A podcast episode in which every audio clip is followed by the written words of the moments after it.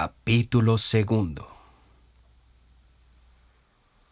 Una desazón nueva gastaba en aquellos días de mi vida.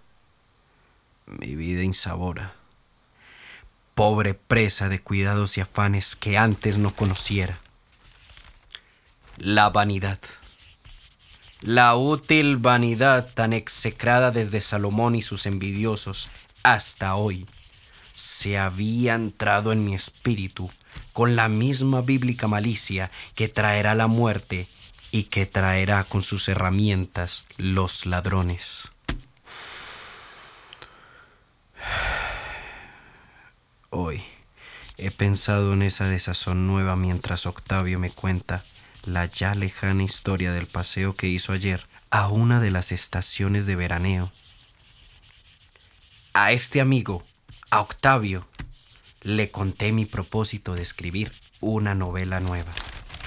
Una novela que dijera la interesante vida de un muchacho flaco, provinciano, Octavio, en quien seguramente vivía desde mucho tiempo aquella maldecida vanidad, se sintió escogido, selecto para la espiritual labor y ni tardo ni cansado comenzó a recoger detalles en el espíritu y aún en el cuerpo del pobre provinciano, detalles que luego me traía gozoso, complacido de sus discursos.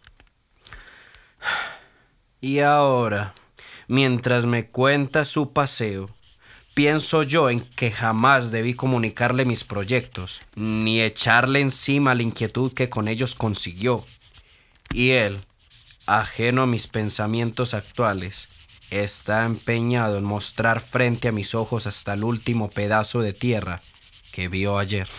Eh, con la misma cruel insistencia del comerciante que despliega sus diferentes tapices, esperando que nuestros ojos vayan a clavarse sobre la rameada trabazón de alguno de ellos, para inmediatamente separarlo y discutir su precio, ya que no su indiscutible calidad.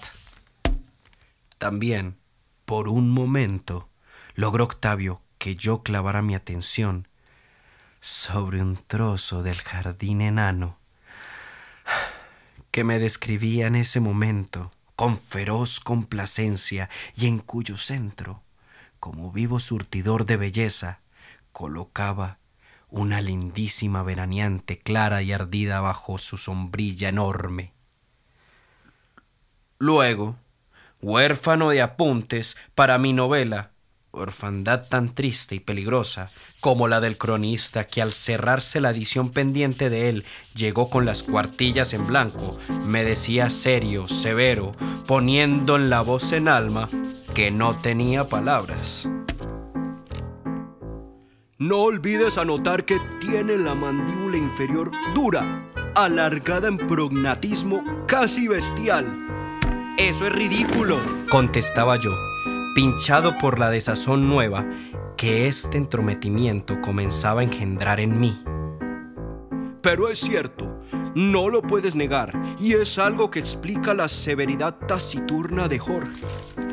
La severidad taciturna pero qué severidad puedes ver en ese pobre diablo pequeño de cuerpo magro, de rostro anodino, donde hay ojos disputados por la muerte y la idiotez. Precisamente, de sus ojos buscados por la muerte y la idiotez. Como tan literariamente lo dices, sale, gotea, puede decirse esa ambigua severidad. Además, hay algo que también viene a confirmar esto su frente deprimida a los lados y la longura exótica de sus orejas. ¿Y qué más, profesor de frenología criolla? Te estoy hermandando justamente con los fichadores antropométricos. Y Octavio, al sentir mi resistencia, hacía una mirada de hielo para mi ojo quieto. Tomaba el sombrero y un libro de Nietzsche y salía a fumigar el cerebro bajo los árboles del parque vecino. Yo, tranquilo por la ausencia del peligro amigo, seguía escribiendo detalles de la vida de Jorge, detalles robados de sus conversaciones, de las notas de Octavio y del depósito de mi animada imaginación. Anotaba, como columna maestra de la vida de Jorge, su eterno reclamo de la tierra, No supe jamás el motivo de ese amor demasiado perenne y acrecido para unos sitios ya muertos en su vida. Quizás antes que él, esa tierra vino a vivir entre las calles, junto a las casas y dentro del aire y del cielo de la ciudad, porque Jorge, crecida la pupila, antes disputada por la muerte y la idiotez, al pasar por ciertas calles o junto a determinados edificios, veía su tierra que comenzaba a bailar frente a sus ojos, pura y desnuda, como cuando la cogió con ellos, apacibles y santos, en el saco azul de sus diez años. ¡La tierra! Procesión grave de árboles ahogados en sol, cesantes dentro del prosmeridio, aplastados por el resistero fecundísimo.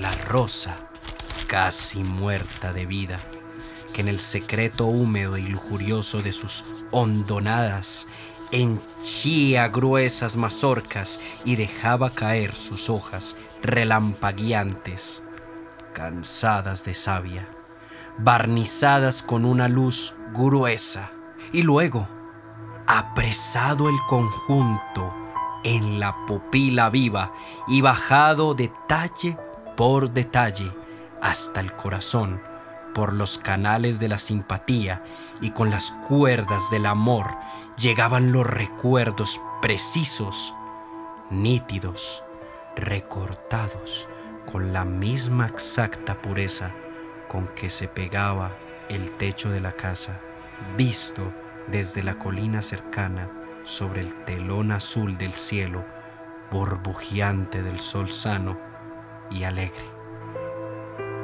Y ante su alma, en tibio caleidoscopio, desfilaban amaneceres frescos y vivos, saltarines sobre la finca clavada cerca del río Bravo, que destrizaba sus aguas contra pedrejones untados de sol en su cima. Amaneceres plenos, cuando después de una lenta iniciación de cantos y de luces, brincaba el día ágil y desnudo sobre la fertilidad robusta de la tierra, pasaban uno, diez, cien amaneceres siempre vivos y vívidos, que eran uno, cinco, mil años muertos en la vida de Jorge. Llegaba después un coro de mediodías amplios, asordinados de vida, empenachados de sol, que caminaban por el espíritu de Jorge apacibles, bamboleantes como las pesadas imágenes que la religión sacaba por las calles en la Semana Santa, lentos como hombres gordos a quienes acaba de agobiar el oro de sus monedas y sus cadenas.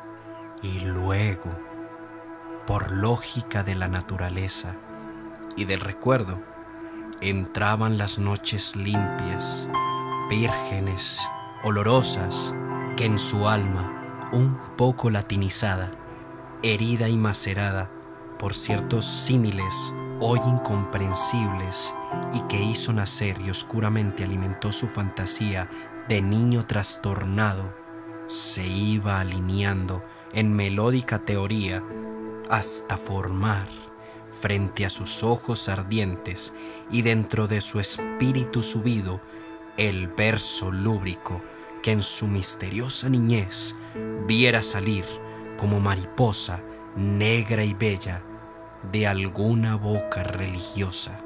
Negra sum sed formosa, noches encendidas por cuyos flancos curvos y alisados rodaban perfumes y colores y zumbidos que muchas veces erectaron el alma atrozmente imbécil y pensativa de los campesinos de su finca.